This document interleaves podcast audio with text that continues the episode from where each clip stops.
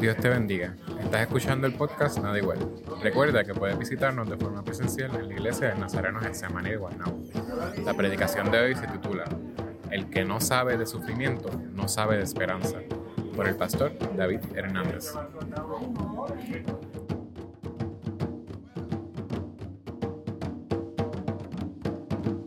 Que el Señor les continúe bendiciendo en la mañana de hoy. El quiz. ¿En dónde el gusano no muere y el fuego no se apaga? Y el fuego no se apaga. ¿En dónde? En el infierno. Eso dice la Biblia, ¿verdad? Donde el gusano no muere y el fuego no se apaga. Segunda pregunta, es la última del quiz, prometido. Ok. ¿En dónde en la tierra el gusano no muere y el fuego no se apaga. No, no, en la tierra aquí. Sí.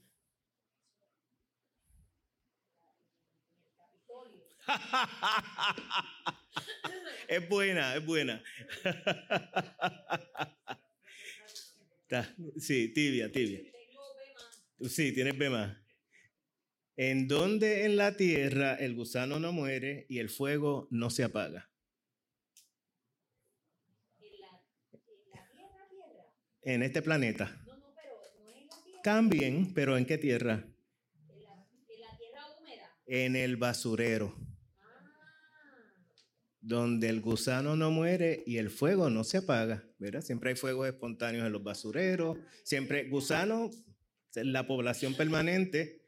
Eh, y eh, cuando Jesús busca una palabra, ¿verdad? Y ya de hecho, la, la tradición judía antes de Jesús, para hablar de, de, un lugar de, eh, eh, para limpiarse del pecado cometido, en esta tierra, en unos casos, en unas tradiciones judías, en otras como castigo eterno posteriormente, eh, que nosotros traducimos del latín infernum, ¿verdad?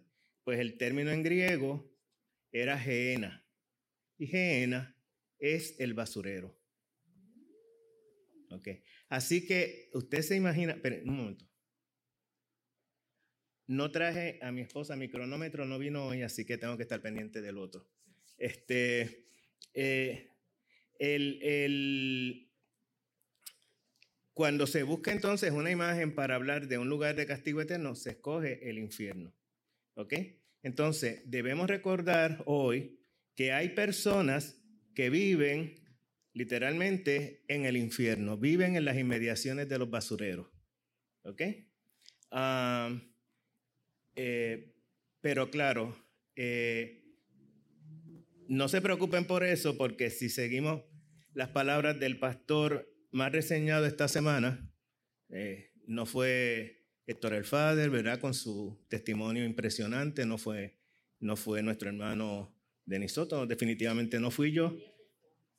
El pastor más reseñado esta semana, pues según sus palabras, eh,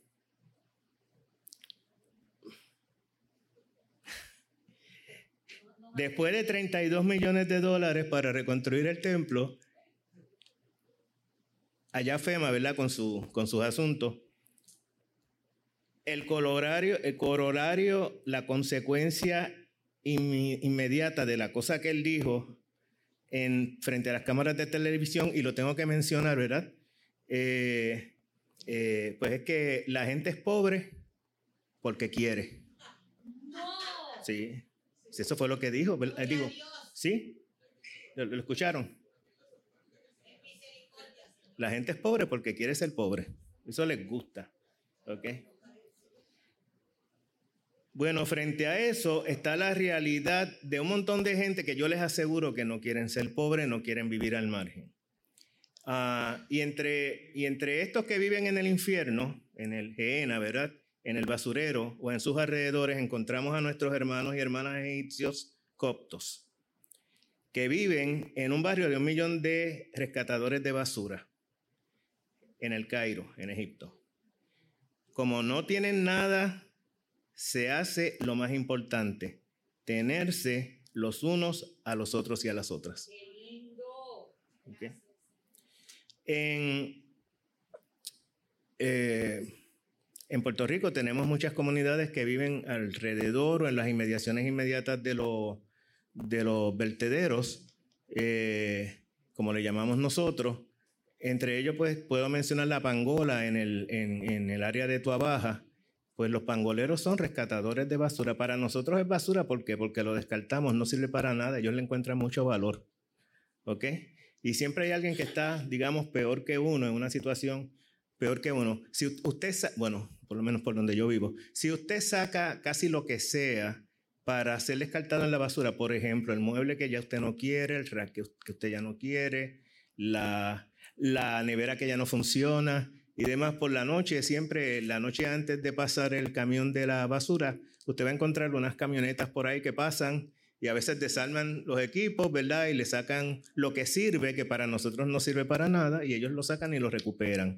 Lo mismo con los metales, como el aluminio, lo mismo también con muebles que ya nosotros los dimos por perdidos, pues también los cogen, los pintan y los ponen de lo más bonito. Así que nuestros hermanos, pues le podemos llamar rescatadores de aquello que otros descartaron y de esa manera viven. ¿Por qué? ¿Porque quieren vivir así? No, porque no tienen los recursos para vivir de otra manera. Pues ahí están nuestros hermanos coptos. Eh, la tradición copta cristiana es de las tradiciones más antiguas en el mundo. Eh, y ellos siempre han vivido en la pobreza, ¿ok? Y dando gracias a Dios cada día y se tienen los unos a los otros. También podemos recordar de la autobiografía del pastor don Miguel Limardo, que lo mencioné también en la ocasión anterior. Nací con nuestro siglo. Don Miguel Limardo fue un pastor muy destacado en Puerto Rico, en República Dominicana también. Le hizo frente a la, a la tiranía, ¿verdad?, de, de, de Trujillo y eh, eh, lo iban a matar y lo tuvieron que sacar en el baúl de un, carro escondido y después mandarlo en un bote para Puerto Rico, que es su país natal, eh, por hacerle frente a la maldad. ¿Ok? ¿Cómo? A través de sus palabras. Y hay gente que parece que le tiene miedo a las palabras. ¿Ok? pues don Miguel Limardo escribió en su autobiografía, nací con nuestro siglo un 24 de mayo en la ciudad de Ponce. Mi padre era un hombre jornalero de la hacienda restaurada. Como mi madre también era analfabeto. Cada amanecer eh, frente a la misma torturante y dura realidad. Hambre en la mañana, hambre al mediodía, hambre al atardecer, hambre en la noche. Hermanos y hermanas, el que no sabe de sufrimiento, no sabe de esperanza. Y nosotros estamos llamados a vivir en la esperanza. Hoy es el segundo domingo, o el primer domingo después de la Pascua de Resurrección, y yo voy a dar un recorrido por los pasajes que tradicionalmente se utilizan para el día de hoy. Y el primero se encuentra, y no lo vamos a leer eh, como tal, en, en, la carta de primera de Pedro, ¿ok? Donde dice en su primer capítulo, en los versículos 3 en adelante, alabemos al Dios y Padre de nuestro Señor Jesucristo, que por su gran misericordia nos ha hecho nacer de nuevo por la resurrección de Jesucristo. Esto nos da una esperanza viva, nos proporciona una de las lecturas para el día de hoy. Pero eh, eh, Pedro, apóstol de Jesucristo, saluda así a los que viven al comienzo de la, epístola. Primera de Pedro, donde aparece ese pasaje, comienza con un saludo de Pedro, ¿verdad? Eh, donde él nos presenta quiénes son los destinatarios de esta carta que él está escribiendo. Pedro, apóstol de Jesucristo, saluda a los que viven, en griego, parroicos parepídemos que traduce Reina Valera, peregrinos y extranjeros. Y que eh, traduce Dios habla hoy como esparcidos fuera de su patria. Oikos significa, de ahí viene eh, eh, la palabra casa. Y par significa sin. Parroy, Pedro les está escribiendo a los hombres, porque los cristianos de, de esas ciudades, de esa región, pues tenían posiblemente un techo, pero no una vivienda permanente o segura. Estaban homeless, homeless estaban sin hogar, ¿ok? Sin casa. Parroicos significa sin casa. Esparcidos fuera de su patria, donde cuando usted es minoría en algún sitio, pues si lo ha sido, si le ha tocado vivir fuera de este país, pues usted sabe lo que significa ser minoría. En las provincias de Ponto, Galicia, Capadocia, Asia y Bitinia, a quienes Dios el Padre había escogido anteriormente conforme a su propósito discriminados, víctimas de todo insulto, de toda marginación, intentan acoplarse en medio que les, en un medio que les rechaza por extranjeros y ahora además les rechaza por ser cristianos. Pedro eh, eh, Casaldilga, un obispo famoso brasileño, defensor de los, de los indígenas, defensor de la Amazonía, defensor de el ecosistema ya fallecido, escribió, porque aprendí a esperar a contramano de tanta decepción, te juro hermano, que espero tanto verlo como verte. Oikos también en nuestra casa común en la tierra. Déjenme, perdónenme un momento. Oikos también en nuestra casa común, la tierra. Acaba de ocurrir un evento en la Florida. Hoy se utiliza para hablar también de toda la región habitada, ¿ok? También se utiliza para eh, eh, hablar de, de todo el ecosistema. De la palabra oikos eh, viene, vienen varios términos que nosotros tenemos en español, ¿verdad? De ahí viene oikonomos o oikonomeso. Oikonomos es economía. Son las reglas eh, que utilizamos para regular cómo utilizamos los recursos que tenemos disponibles. ¿En dónde? En la casa. Y el oikonomeso, quien era el mayordomo de la hacienda de la casa grande. Eh, de ahí viene también nuestra palabra oicólogos, ecología. Okay. Se trata de estudiar el medio en el que nosotros vivimos, en, este espacio en el cual nosotros disfrutamos junto con todas las demás criaturas vivas de este planeta. Eh, ecumenismo viene de oikos también, ¿ok? La, la posibilidad de pensarnos en medio de nuestras diferencias como que tenemos cosas en común, como por ejemplo que vivimos en, en la misma zona, ¿verdad? en la misma área y que por lo tanto lo que le pasa a mi vecino me pasa a mí también y ahí no importa si yo soy cristiano y el otro santero, yo soy protestante, el otro es católico romano, yo soy, no, eso, eh, hay PNP, hay populares y hay de todos los, hay de Victoria Ciudadana y hay de todas las eh, eh, composiciones políticas posibles, ¿verdad? Eso lo que importa es que estamos en el mismo espacio y que por lo tanto compartimos el mismo destino. Y eso quizás lo, se agudizó durante el huracán María. ¿okay? Sin sus vecinos, que éramos nosotros en ese momento. Nada.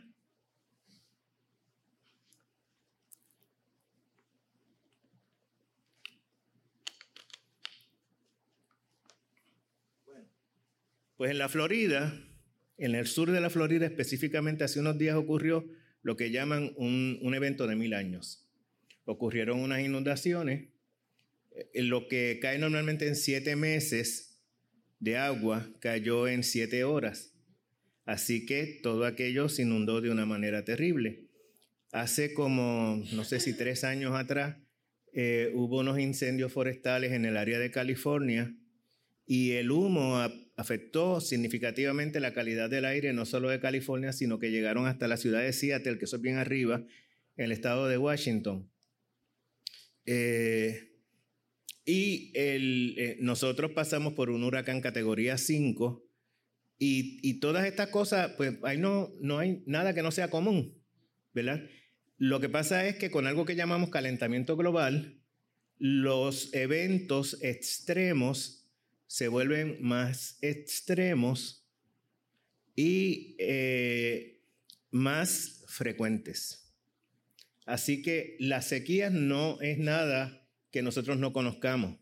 En Puerto Rico saben que varias veces pues, hemos tenido que racionar el agua, eh, pero sí eh, el asunto de que se vuelvan más frecuentes. Lo mismo con las lluvias, ¿verdad? Hace poco tuvimos unas inundaciones aquí, también que hace no mucho, ¿verdad? Que también resultaron históricas en zonas donde tradicionalmente no había llovido, ahora mismo tenemos una sequía activa a pesar de la lluvia en pueblos que tradicionalmente no son pueblos de sequía. Si, ¿Cuántos de ustedes van al área de Ocean Park? Pasean por allí, allí había una cosa, Ocean Park, ¿saben? ¿Sí? Que se llamaba hace, hace algún, algún tiempo atrás el último trolley. Ok. Si, si ustedes van por esa zona, si ustedes tienen una memoria que yo no tengo, yo tengo que buscar el registro fotográfico. Ustedes van a ver que ahí había toda una playa enorme, completa. Ok. ¿Ah? todo era playa, se podía caminar hasta el otro lado. Ahora mismo en el balneario de Isla Verde, usted podía caminar también del balneario a las otras, lo que llaman las otras playas que se encuentran por ahí, después de pasar una estructura que está abandonada, que era un hotel pequeño, y usted podía seguir caminando y pasaba el... Eh, pasaba el cementerio y podía seguir caminando.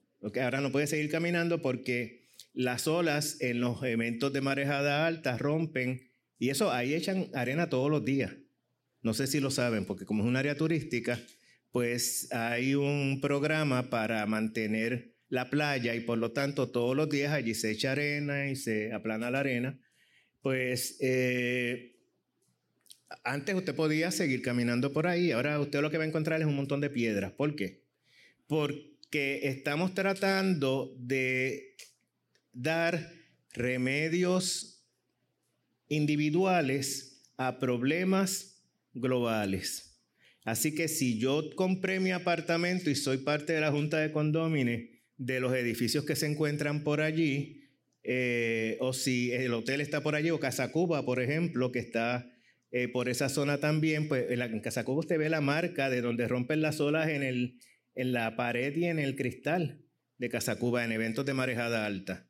Eh, y en, en, los otros edificios que están allí, el remedio individual a un problema colectivo ha sido empezar a tirar un montón de piedras en el camino, así que lo poquito que quedaba de playa ahora está inutilizado porque está lleno de piedras con el propósito de que si lo andé, voy a poner muchas comillas, rompe olas y que la muralla del, del, eh, del edificio no se caiga y que por lo tanto no, eh, no llegue a la piscina el agua de mar. ¿Ok? Eh, porque, de nuevo, buscamos soluciones individuales a problemas colectivos. Cuando hablamos de oikos, e, ecuménico, verá, la palabra en origen se utiliza en el ambiente religioso ahora, pero no solamente significa eso, significa que tu destino es mi destino también, porque todos vivimos en la misma región habitada. Cuando hablábamos de los hermanos a los cuales se le escribe la primera carta de Pedro, pues ellos tienen que pensar también que el destino de mi hermano es mi destino, que si yo soy víctima de discriminación, o sea, si tú eres víctima de discriminación porque compartes conmigo que somos extranjeros, pues tenemos un destino común, por lo tanto tenemos que hacer frente a problemas comunes como de manera común. Ok. Eh, claro, eh, esa, esa forma común se tiene que expresar en acciones individuales. Eh, y para mí, pues es eh, inevitable, tengo que entrar en la reflexión sobre cuando pensamos en oicos, en que también hablamos de nuestra casa común, que es la tierra. ¿Qué estamos haciendo? ¿De qué maneras nos estamos organizando? ¿O cuánto vamos a esperar para organizarnos de maneras más activas? En la, en la, lleva a decir en la clase pasada, en la, en la pasada predicación este, les mencionaba, por ejemplo, la, la acción de la compañera doctora Carmen Julia Pagán, pastora ministro Bautista, quien eh, por sobre una década estuvo en, la organización y lucha eh, en contra de que se abriera un incinerador, es que no estaban todos aquí, por eso lo menciono, un incinerador gigante para con eso, pues eh, supuestamente solucionar dos problemas. El problema de la basura, de la disposición de la basura y la generación de energía eléctrica. Este, Ecoalgo se llamaba la compañía que quería hacer eso Y también mencionaba que no nos tenemos que preocupar aquí por, por, por, por, los gases que se emanaban porque no nos iban a afectar en Puerto Rico, solamente iban a afectar a República Dominicana y Haití. Este, eh, sí, bien lindo. Entonces, eh, eh, esa comunidad se organizó y lograron frenar. Qué bueno. ¿Ok? El que nuestra principal reserva de agua dulce en Puerto Rico se afectara. Por un tiempo. Oye, la maldad es una cosa terrible. ¿Ok? Trabaja 24/7. Ahora quieren abrir unos megacomplejos hoteleros en el área del Caño Tiburones allí en Arecibo, eh, sin pensar en cuáles pudieran ser las posibles consecuencias ambientales o futuras, ¿verdad? A futuro de posiblemente afectar el caño. Y como aquí lo que impera también es la regla de, que no hay regla, ¿verdad? Para los ricos no hay regla. Pueden poner los condominios y los complejos hoteleros donde quieran. Pues este, de nuevo la comunidad se ha vuelto a organizar y es la lucha de nunca acabar. Como lo fue para los hermanos de Primera de Pedro, el discrimen no se iba a acabar. Una lucha continua, ¿verdad? En su oikos, en su ser par oikos, sin casa, ¿ok? Con, con, un problema común, pues eso no iba a acabar, pero ¿qué podían hacer ellos con ello, con, con, con esa situación? Pues es lo que, lo que ellos tenían que pensar. El medio no va a cambiar. Yo tengo que cambiar. Yo tengo que enfrentarme a las situaciones, ¿verdad?, que afectan a mi comunidad inmediata. El Puerto Rico de hoy, el que se tiene que organizar soy yo. Ellos no van a cambiar los deseos de control económico y de poder van a seguir ahí. El que tengo que cambiar soy yo. El que decide si se adhiere, ¿verdad?, a ciertas causas para seguir adelante en la búsqueda de un bienestar común, soy yo. Y después de 10 años, de 15 años luchando, lo logramos por ahora. Mañana veremos a ver cómo nos enfrentamos a la nueva situación que surge. El que no sabe de sufrimiento no sabe de esperanza.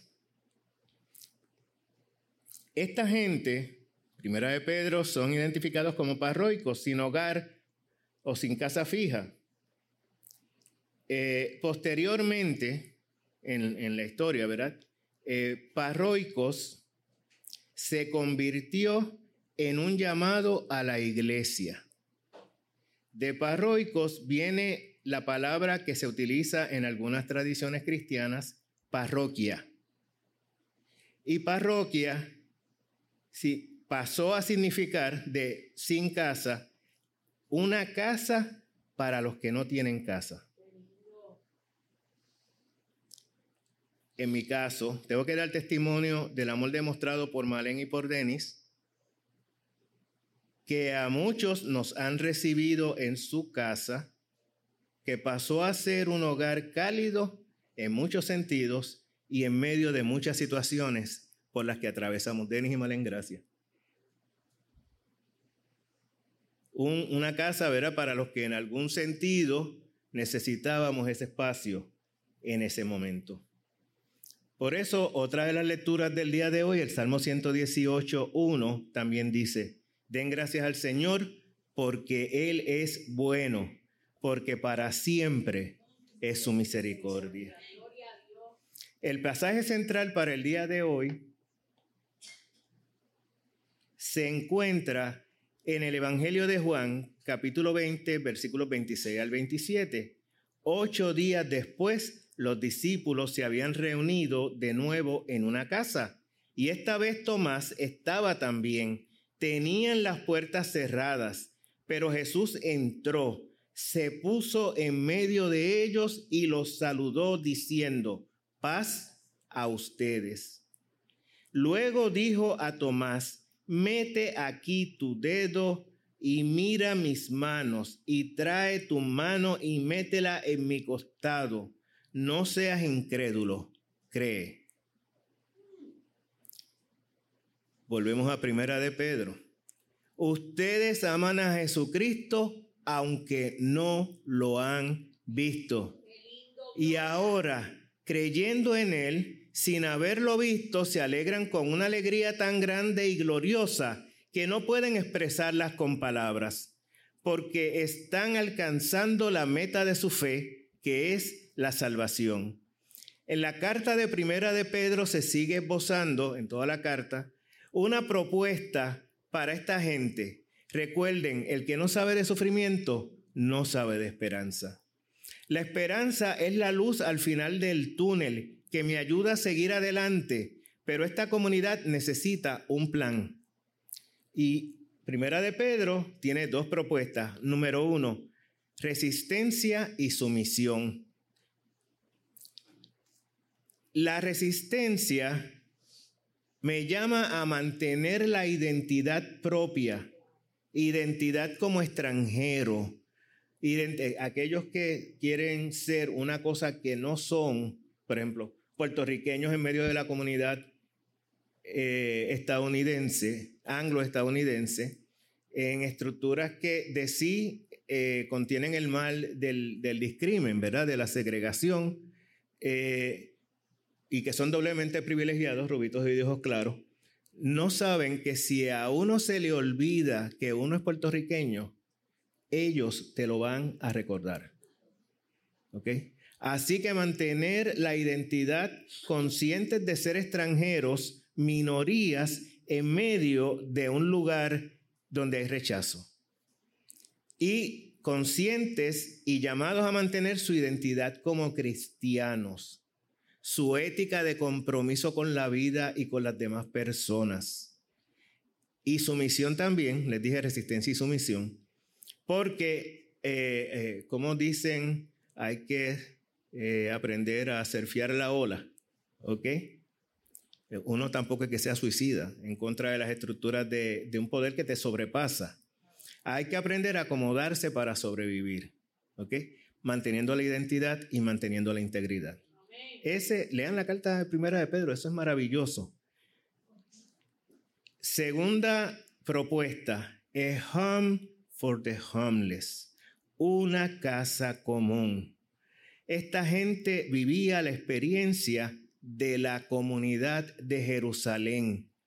Todos los creyentes estaban, leo del libro de los Hechos, último pasaje para eh, que se normalmente se utiliza en el día de hoy. Todos los creyentes estaban muy unidos y compartían sus bienes entre sí. Vendían sus propiedades y todo lo que tenían y repartían el dinero según las necesidades de cada uno. Todos los días se reunían en el templo y en las casas, partían el pan y comían juntos con alegría y sencillez de corazón. Que el Señor les bendiga.